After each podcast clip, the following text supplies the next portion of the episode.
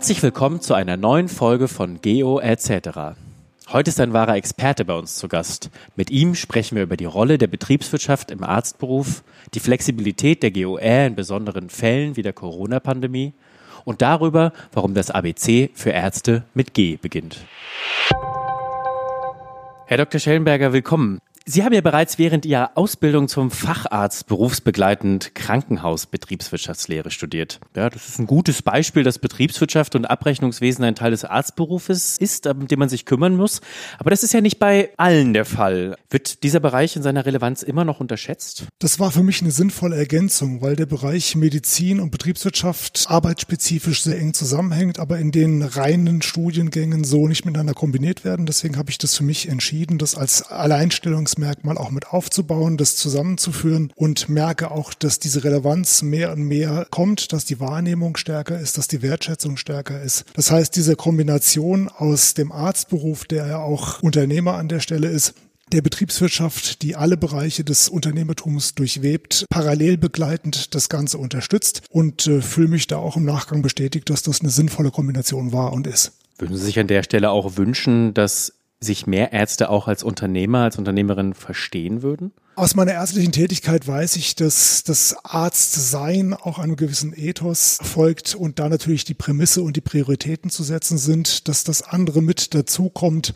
würde ich im Rahmen der Ausbildung noch nicht als obligat erforderlich ansehen, weil auch im Rahmen des Studiums nicht klar ist, in welche Richtung das Arztsein nachher äh, sich entwickelt.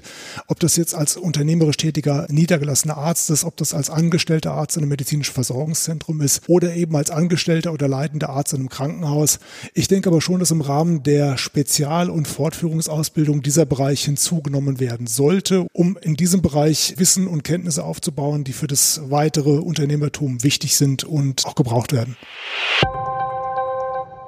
Die PVS gibt sehr viele Hilfestellungen an dieser Stelle. Jetzt gibt es einen Ausschuss für Gebühren- und Vertragsrecht im PVS-Verband. Was macht dieser Ausschuss eigentlich und warum ist dieser für Privatärzte so wichtig? Der Ausschuss ist im Spannungsfeld der älter werdenden Gebührenordnung und der modernen Medizin ein Vermittlungsbereich, der das Ganze auslegt, interpretiert. Und dadurch, dass sich die Medizin so viel schneller entwickelt als die Gebührenordnung, bedarf es fachkompetenter Menschen, die das anzuwenden wissen und die Ärzte an der Stelle berät.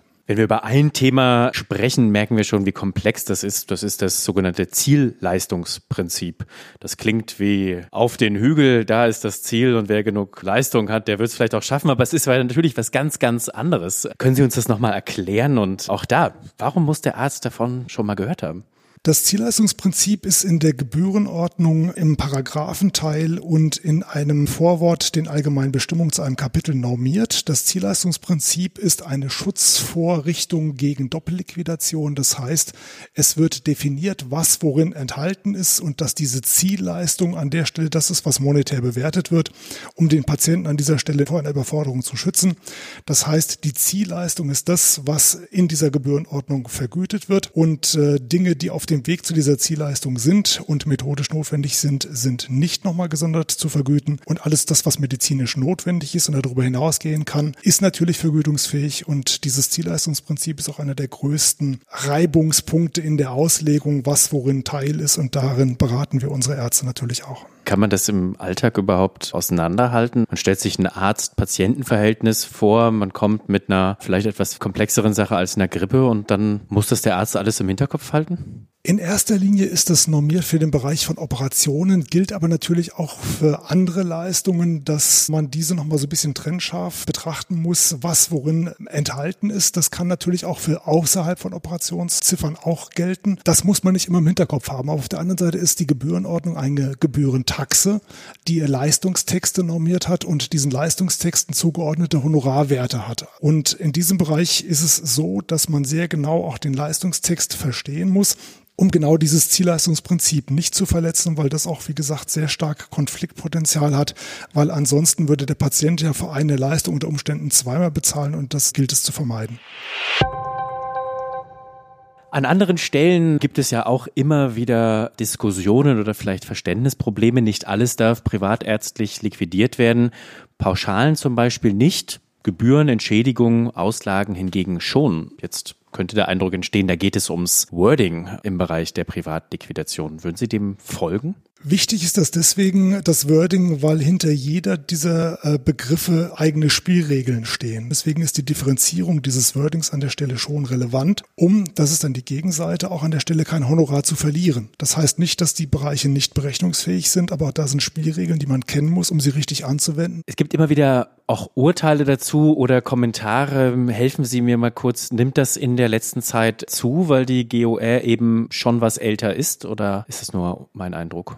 Nein, die Auslegungsstreitigkeiten nehmen natürlich zu. Die Differenzierungsgrade, was worin enthalten ist, was berechnungsfähig ist oder nicht, führt in einer älter werdenden Gebührenordnung natürlich zu mehr und mehr Konfliktpotenzial, das im Binnenbereich zwischen Arzt, Patient bzw. Kostenerstatter teilweise nicht zu lösen ist. Da helfen diese Kommentare, die dann eine gute gute Anleitung geben, wie das Ganze auszulegen und zu sehen ist. Wenn das nicht funktioniert, wird im Einzelfall auch mal ein Gericht an der Stelle eingeschaltet und letzten Endes ist es ähm, eine Gebührenordnung, eine Gebührentaxe, die eine Basis eines Rechtskonstruktes ist und das auch da Urteile mit einzubeziehen. Auch wir kennen diese Urteile, wir tauschen untereinander aus, wir bewerten sie, wenden sie entsprechend so an, damit der Patient auch auf der rechtssicheren Seite ist, dass das, was auch wir als Verband tun, Hand und Fuß hat, gerichtlich bestätigt ist und auf Basis der Kommentare auch verteidigt werden kann, auch gegenüber den Kostenerstattern, falls da Nachfragen kommen.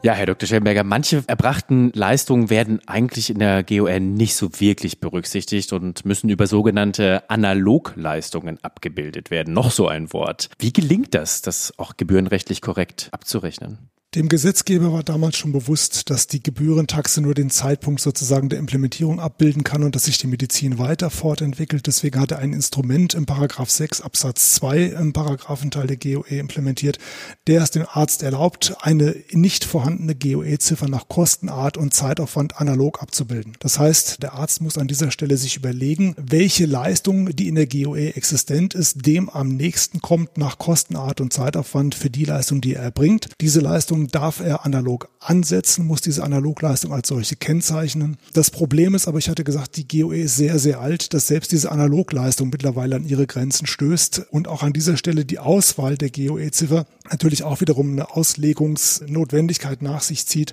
Aber das ist das normierte Instrument, dass man Analogleistungen entsprechend ansetzen kann für Leistungen, die man heute erbringt, aber in der GOE nicht aufgenommen sind. Also die PVS hat vieles im Blick. Da ist die Politik dabei, da ist der Arzt dabei, aber auch der Patient und speziell der Verband ist natürlich dabei, die Dinge auch immer wieder zu kommunizieren und aus der Praxis und aus den Praxen heraus für auch Aktualisierung zu sorgen. Wir hatten in unserer ersten Folge mit Herr Tilgner gesprochen. Da sprach er darüber, dass gerade natürlich in Corona-Zeiten eine GOE-Novelle ja ein bisschen verschoben wird. Können Sie da Neuigkeiten nennen oder was wären Ihre Wünsche auch? Was sollte zuerst geregelt werden? Die Verhandlungen Verhandlungen rund um die neue Gebührenordnung waren relativ weit gediehen, haben jetzt durch die Diskussion und die Problematiken rund um die Corona-Pandemie in der Priorität etwas hinten anstehen müssen. Die Gespräche laufen aber weiter. Das eine ersetzt das andere nicht. Die Notwendigkeit einer neuen Gebührenordnung, gerade von dem Hintergrund des Alters, der zunehmenden Schwierigkeiten in der Auslegung und der Auseinandersetzung, ist natürlich schon so, dass das vorangetrieben werden sollte und möglichst bald abgeschlossen werden sollte. Parallel dazu kann man natürlich auch in Corona-Zeiten Bereiche sich in der GOE angucken, das ist ja auch erfolgt, wie man auch moderne Probleme, moderne Verfahren oder Kostenrahmenbedingungen auch in einer alten Gebührentaxe abbilden kann. Das sind zwei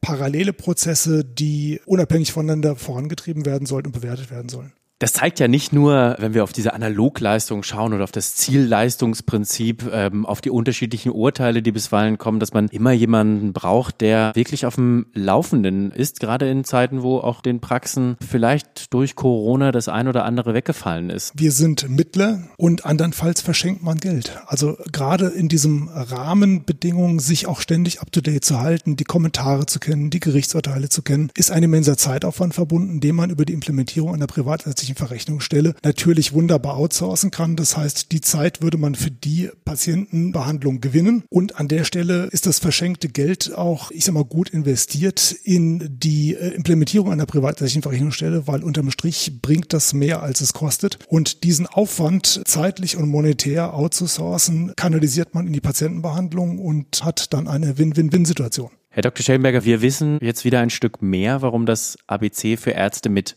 Beginnt. Vielen Dank für das Gespräch. Danke Ihnen, sehr gerne.